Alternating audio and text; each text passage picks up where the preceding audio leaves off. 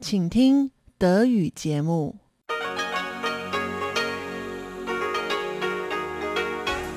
Hier ist Radio Taiwan International. Herzlich willkommen zum halbstündigen deutschsprachigen Programm von Radio Taiwan International. Am Mikrofon begrüßt Sie Ilon Huang. Und das haben wir am Mittwoch, den 6. Oktober 2021 für Sie im Programm. Zuerst die Nachrichten des Tages, anschließend vom Mosaik mit Uta Rindfleisch. Uta Rindfleisch stellt heute das Santan-Studio, was auf Deutsch so viel wie Bambuskohle-Studio bedeutet, in Hualien vor und dessen Gründer Professor Leo Dilschau. Und zum Abschluss das Wirtschaftsmagazin mit mir Ilon Huang, heute mit einem Bericht über das Unternehmen Advanced Semiconductor Engineering. Das Unternehmen Advanced Semiconductor Engineering ist das zweitgrößte Halbleiterunternehmen Taiwans und ist ein Beispiel dafür, wie Kaohsiung versucht, sich in eine Hightech-Stadt zu verwandeln, um junge Leute in Kaohsiung zu halten bzw. nach Kaohsiung zu locken. Doch hören Sie zuerst die Nachrichten des heutigen Tages.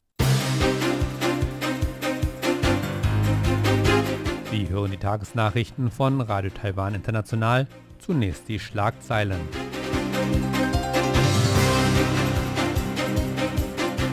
Hochrangige EU-Handelsbeamtin wird am Taiwan-EU-Investitionsforum teilnehmen. US-Präsident Joe Biden sagt, China sollte sich an das Taiwan-Abkommen halten.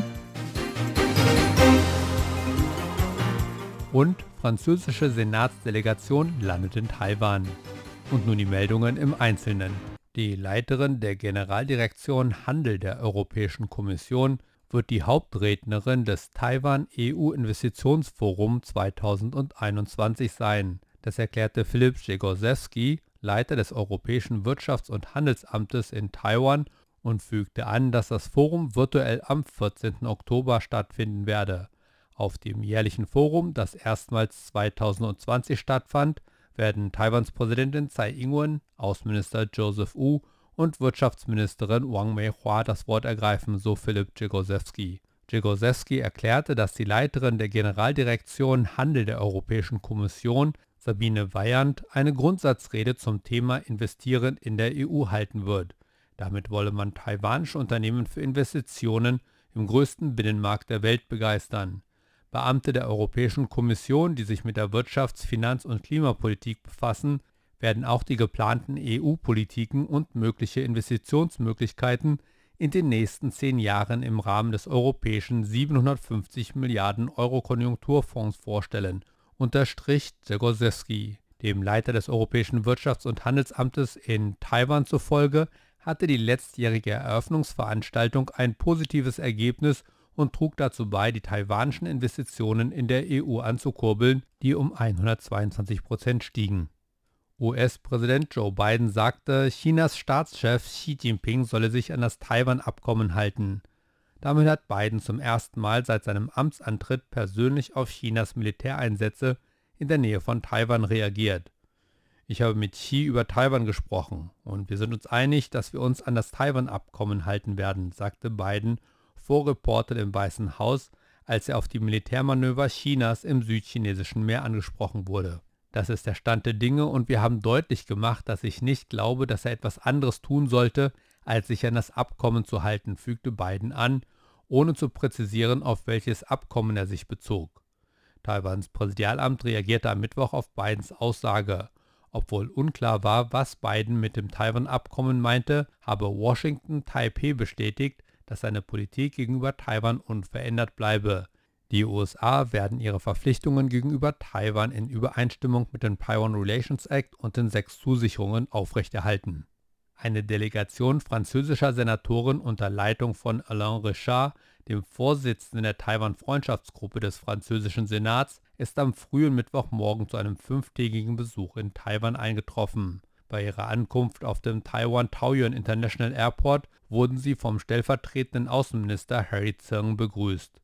Während ihres Besuchs in Taiwan wird die Delegation mit Präsidentin Tsai Ing-wen, Außenminister Joseph Wu und einer Reihe hochrangiger Beamter des Wirtschaftsministeriums, des Gesundheitsministeriums und der Festlandkommission zusammentreffen. Taiwans Außenministerium teilte mit, dass die Delegation die taiwanischen Covid-19-Pandemie-Maßnahmen einhalten werde, erklärte aber nicht, warum die besuchenden Politiker nicht der in Taiwan üblichen 14-tägigen Quarantäne für alle Einreisenden unterworfen werden.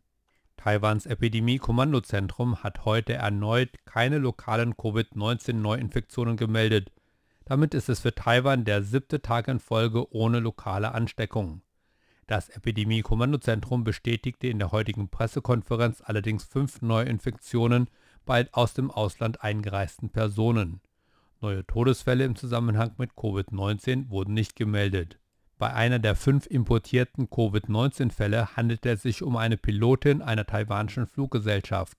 Nach Angaben des Kommandozentrums und des Gesundheitsministeriums der Stadt Taipeh wurde daraufhin der Unterricht an den beiden Grundschulen, die von ihren Kindern besucht werden, als Vorsichtsmaßnahme ausgesetzt.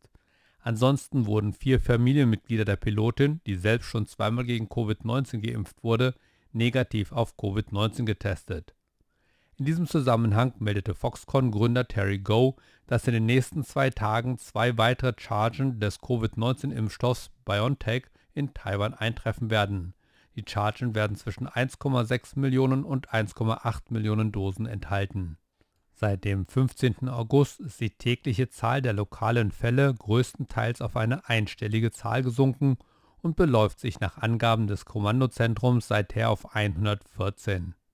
Beamte in Taiwan überprüfen die Wirksamkeit der Maßnahmen zur Überwachung und Unterstützung von Patienten mit psychischen Erkrankungen. Am Mittwoch trafen sich taiwanische Abgeordnete, das Gesundheits- und Justizministerium sowie Vertreter der Polizei, um zu erörtern, wie die Sicherheitsrisiken im Zusammenhang mit psychisch kranken Menschen minimiert werden können. Anlass des Treffens war ein Vorfall im Bezirk Pingdong, bei dem ein an Schizophrenie erkrankter Mann eine Verkäuferin angegriffen hatte, die dadurch möglicherweise ihr Sehvermögen auf einem Auge verlor. Gesundheitsminister Chen Shih-chung erklärte, Taiwan habe bereits Pläne für den Bau weiterer Notfallzentren für psychisch Kranke und für eine bessere häusliche Pflege. Das Gesundheitsministerium beabsichtigt außerdem, spezielle Krankenhausstationen für die Betreuung von gewalttätigen psychisch Kranken zu bauen. Darüber hinaus werden sich die kommunalen Zentren für psychische Gesundheit bemühen, die Medikation der Patienten zu regulieren und könnten Medikamente mit längerer Wirkungsdauer einsetzen. Laut Chen wird das Gesundheitsministerium auch das System zur Verwaltung der Zwangseinweisung von psychisch Kranken, die eine Gefahr für sich selbst oder andere darstellen, verbessern. Das derzeitige System stützt sich auf einen Ausschuss aus Sozialarbeitern, Psychologen und Patientenvertretern, mit den Reformen wird nun auch ein Richter bei diesen Ausschusssitzungen anwesend sein. Kommen wir zur Börse. Der taiwanische Aktienmarkt begann zunächst positiv, doch nachdem Anleger frühe Gewinne einfuhren, musste der TAIX wieder mit einem Verlust schließen. Insbesondere der einheimische Elektroniksektor geriet weitgehend unter Druck, während ein Anstieg der internationalen Rohölpreise die Aktien der großen Petrochemieunternehmen unterstützte und einen weiteren Rückgang des Gesamtmarktes verhinderte. So schloss der TAIX mit 67,59 Punkten oder 0,41% im Minus. Damit lag der Abschlusskurs bei 16.393,16 Punkten. Das Handelsvolumen an diesem Mittwoch betrug lediglich 287,48 Milliarden Taiwan-Dollar, umgerechnet etwa 8 Milliarden Euro.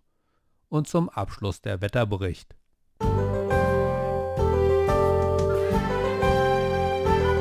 Norden und Osten des Landes wechselten sich sonnige und wolkige Abschnitte ab, dabei kam es immer wieder zu teilweise heftigen Niederschlägen. In Zentral- und Südtaiwan war es überwiegend heiter und es blieb trocken. Die Höchsttemperaturen lagen im Norden bei 33 Grad, im Osten bei 32 Grad, während sie in Südtaiwan auf 34 Grad stiegen. Und nun die Vorhersage für morgen, Donnerstag, den 7. Oktober 2021.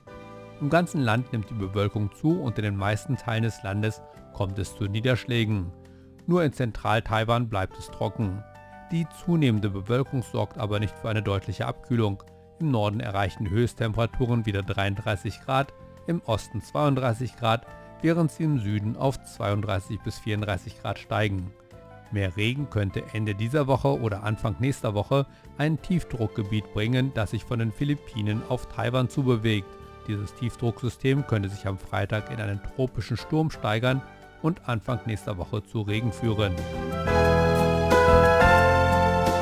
Und das waren die Nachrichten des heutigen Tages. Weiter geht es nun mit dem Programm für Mittwoch, den 6. Oktober 2021. Und weiter geht es nun mit dem Formosaik und Uta Rindfleisch, die uns heute mit zum Santan Bambuskohlestudio in Hualien mitnimmt.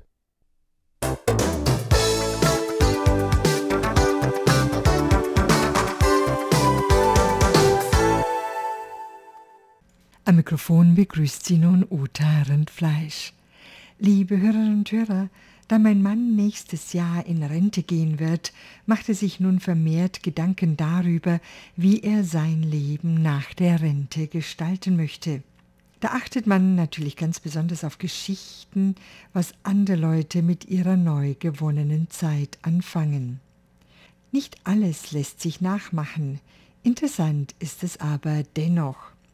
So bin ich auf das Zantan-Studio in Fonglin im Landkreis Hualien gestoßen, das von einem pensionierten Grundschuldirektor gegründet wurde. In diesem Namen verbirgt sich ein Wortspiel. Hört ein Chinese Zantan, dann bedeutet das normalerweise loben, preisen.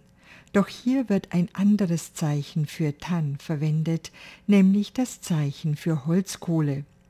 Übersetzt heißt der Name dann ausgezeichnete Holzkohle, wobei man genauer eigentlich Bambuskohle sagen sollte.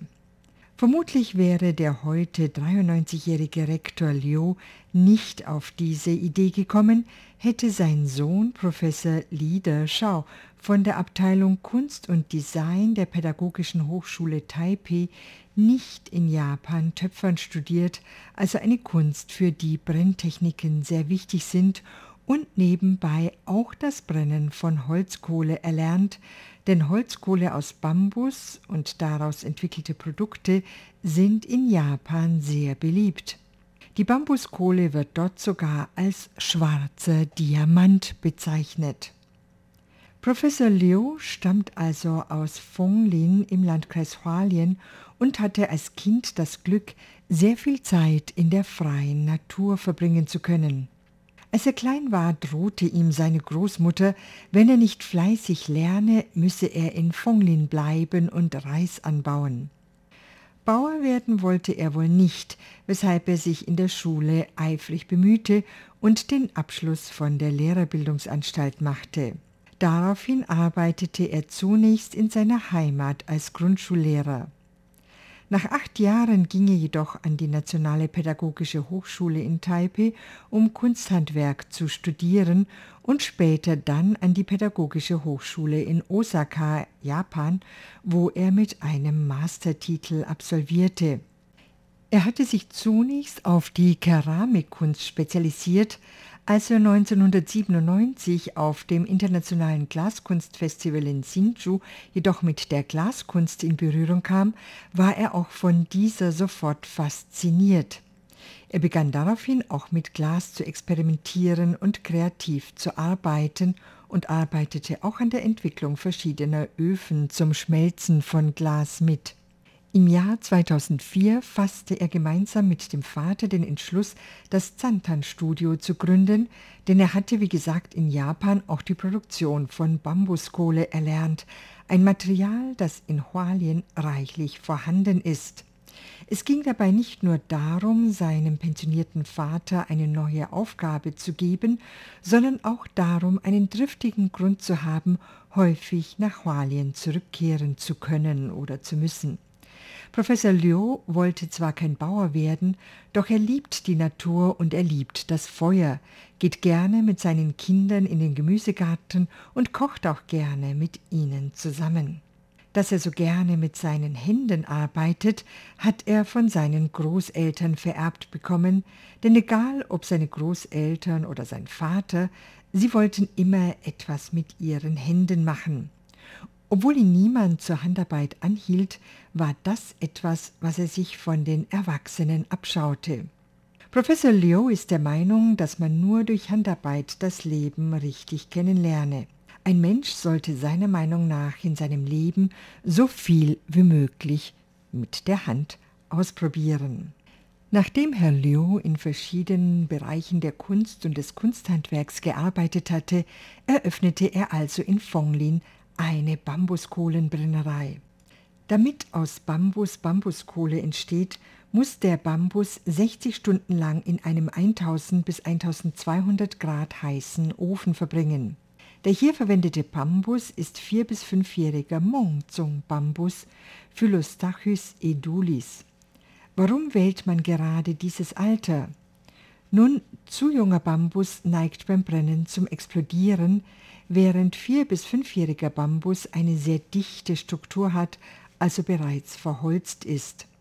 Außerdem wächst der Bambus in diesem Alter nach dem Schlagen nach, kann also als ein nachhaltiges Produkt gelten.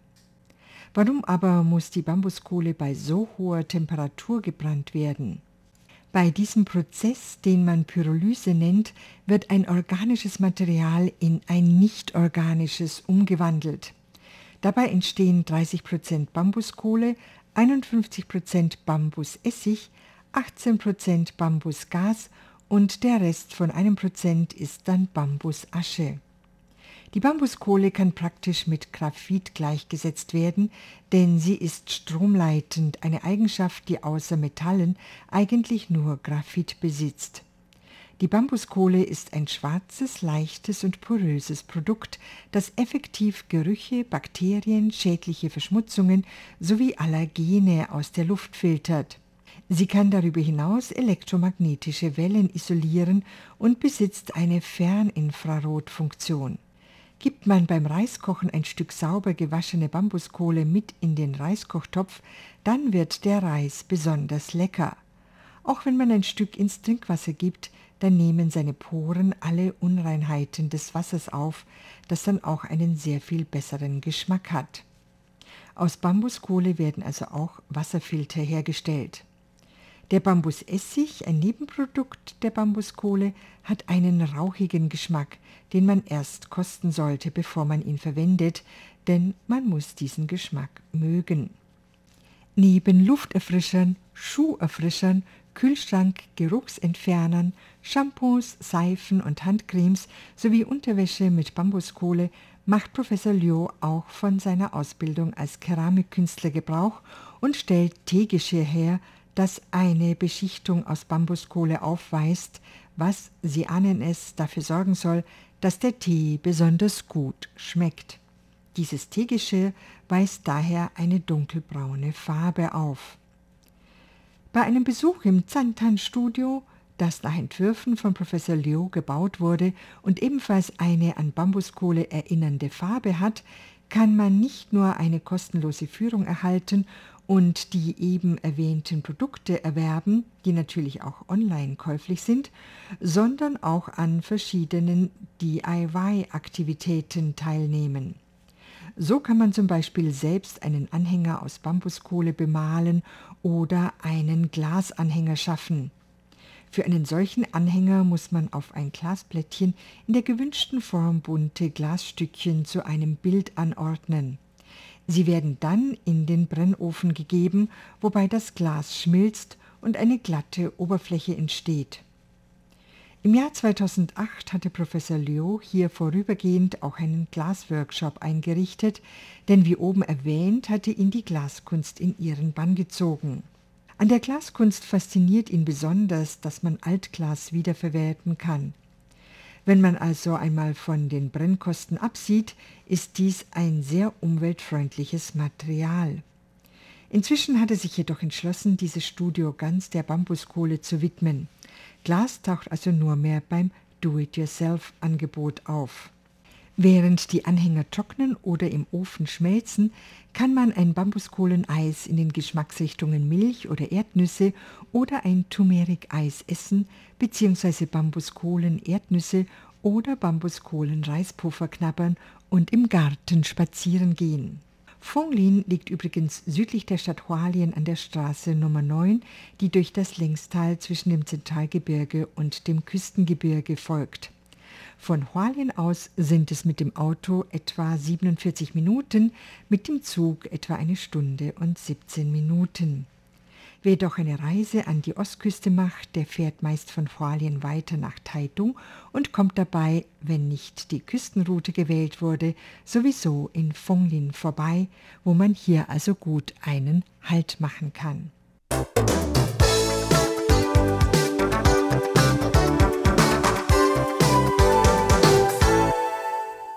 Herzlich willkommen zu der heutigen Ausgabe des Wirtschaftsmagazins. Am Mikrofon begrüßt Sie Ilon Huang.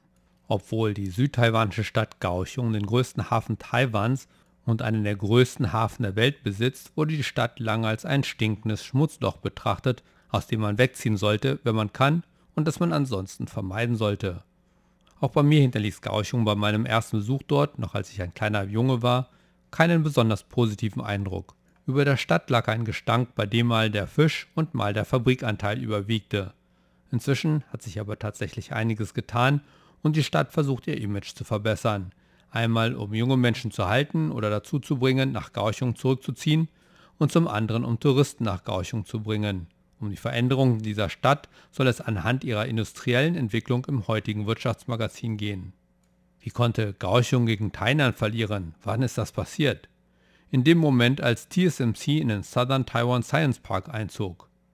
Der obige Austausch erschien letztes Jahr auf einem Messageboard. Netizens beklagten sich, ohne TSMC sind alle Talente nach Tainan abgewandert. Die China Steel Corporation, unser ganzer Stolz, ist im Niedergang begriffen. Im Kaohsiung Software Park und im Kaohsiung Science Park gibt es kein einziges Technologieunternehmen, das gut bezahlt, und selbst die Immobilienpreise in Tainan holen gegenüber Gauchung auf. Doch ein Unternehmen ist ein Beispiel für die sich verändernde Situation, wie Gauchung hofft. Advanced Semiconductor Engineering, kurz ASE, das zweitgrößte Halbleiterunternehmen Taiwans. Sein Hauptsitz befindet sich im Nanzhou Technology Industrial Park in Kaohsiung. ASE beschäftigt allein in Kaohsiung 25.000 Menschen und ist damit der größte Arbeitgeber der Stadt. Im vergangenen Jahr erwirtschaftete das Unternehmen über 27,5 Milliarden Taiwan-Dollar, umgerechnet etwa 800 Millionen Euro. Aber die Hälfte der Beschäftigten sind Arbeiter am Fließband. Laut einem Bericht von ASI aus dem Jahr 2020 machen die Techniker am Fließband 53 Prozent der Belegschaft aus. Die arbeitsintensive Mitarbeiterstruktur spiegelt sich in den Gehaltsabrechnungen wider. Nach Angaben des Market Observation Post System beträgt das durchschnittliche Jahresgehalt der nicht leitenden Angestellten bei TSMC 2,37 Millionen Taiwan-Dollar, umgerechnet etwa 70.000 Euro. Bei ASE sind es 0,8 Millionen Taiwan-Dollar, etwa ein Drittel von TSMC. Und dennoch ist dies bereits eine Verbesserung um 7% gegenüber dem, was ASE vor zwei Jahren zahlte. Diese, wenn auch kleine Lohnsteigerung, ist bemerkenswert in Gauchung, wo Lohnstagnation nichts Neues ist. Es zeigt, dass ASI und der Nanshe Park im Allgemeinen bereit sind für eine transformative Aufwertung. Churchill Cheng, 37, ist ein leitender Ingenieur in der Abteilung für Automatisierungsintegration bei ASI. Er gibt offen zu, dass das Unternehmen den Ruf hatte, dass die Gehälter nicht steigen, als er vor zehn Jahren bei ASI anfing. Chiu hat seinen Abschluss an der Abteilung für Informationsmanagement der Southern Taiwan University of Science and Technology gemacht die heute in CTBC Business School umbenannt wurde. Er begann bei ASI als Ingenieur auf Einstiegsebene und verdiente gerade einmal 20.000 Taiwan-Dollar im Monat. Umgerechnet nicht einmal 600 Euro. Schließlich erwarb er seinen Masterabschluss an der Fakultät für Elektrotechnik der Nationalen Universität Kaohsiung, gerade rechtzeitig für das schnelle Wachstum von ASI. Der fortschrittliche Fertigungsprozess von ASI expandierte schnell. Chiu half bei der Einführung von Robotern und dem Internet der Dinge in den intelligenten Fabriken von ASE. Im Gegenzug stieg er nicht nur in der Hierarchie auf, sondern auch sein Gehalt erhöhte sich exponentiell. Casey Joe, Senior Vice President bei ASE, sagt, dass ASE seine 18. intelligente Fabrik bis Ende dieses Jahres fertigstellen wird. Weitere sieben werden nächstes Jahr gebaut, sodass insgesamt 25 intelligente Fabriken entstehen werden. Zusammen werden sie Nanche in einen echten Hightech-Park verwandeln. Joe, der seit 28 Jahren bei ASI tätig ist, erzählt im Commonwealth Magazin, wie er einmal von einem Taxifahrer angesprochen wurde, der dem Plan von ASI, menschliche Arbeitskräfte durch intelligente Fabriken zu ersetzen, skeptisch gegenüberstand. Ich fragte ihn, was er sich für sein Kind nach dem Universitätsabschluss wünsche. Einen Arbeiter am Fließband oder einen Ingenieur. Er fuhr fort und erklärte dem Fahrer, Wir helfen ihren Kindern, sich auf die Zukunft vorzubereiten. Wir fördern die Hightech-Talente von morgen.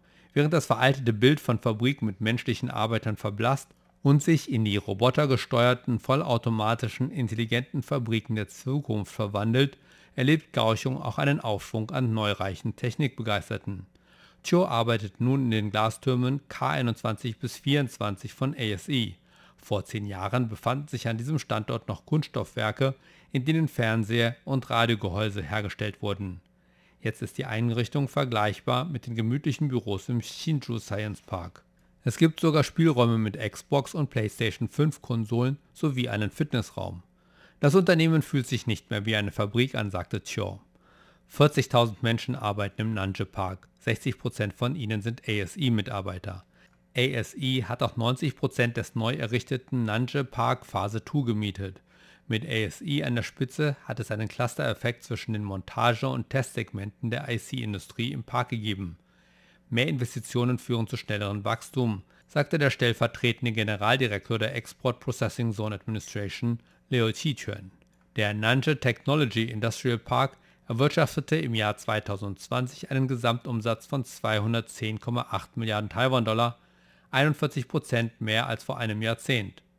In den vergangenen zehn Jahren hat ASE in Gauchung insgesamt 73,6 Milliarden Taiwan-Dollar, umgerechnet etwa 2 Milliarden Euro in den Ausbau seiner Produktionsanlagen investiert. Darüber hinaus hat Tien Wu, Chief Operating Officer der ASE Technology Holding, gesagt, dass ASE weitere 8600 Arbeiter einstellen wird, um die neu geplante Phase 3 zu entwickeln.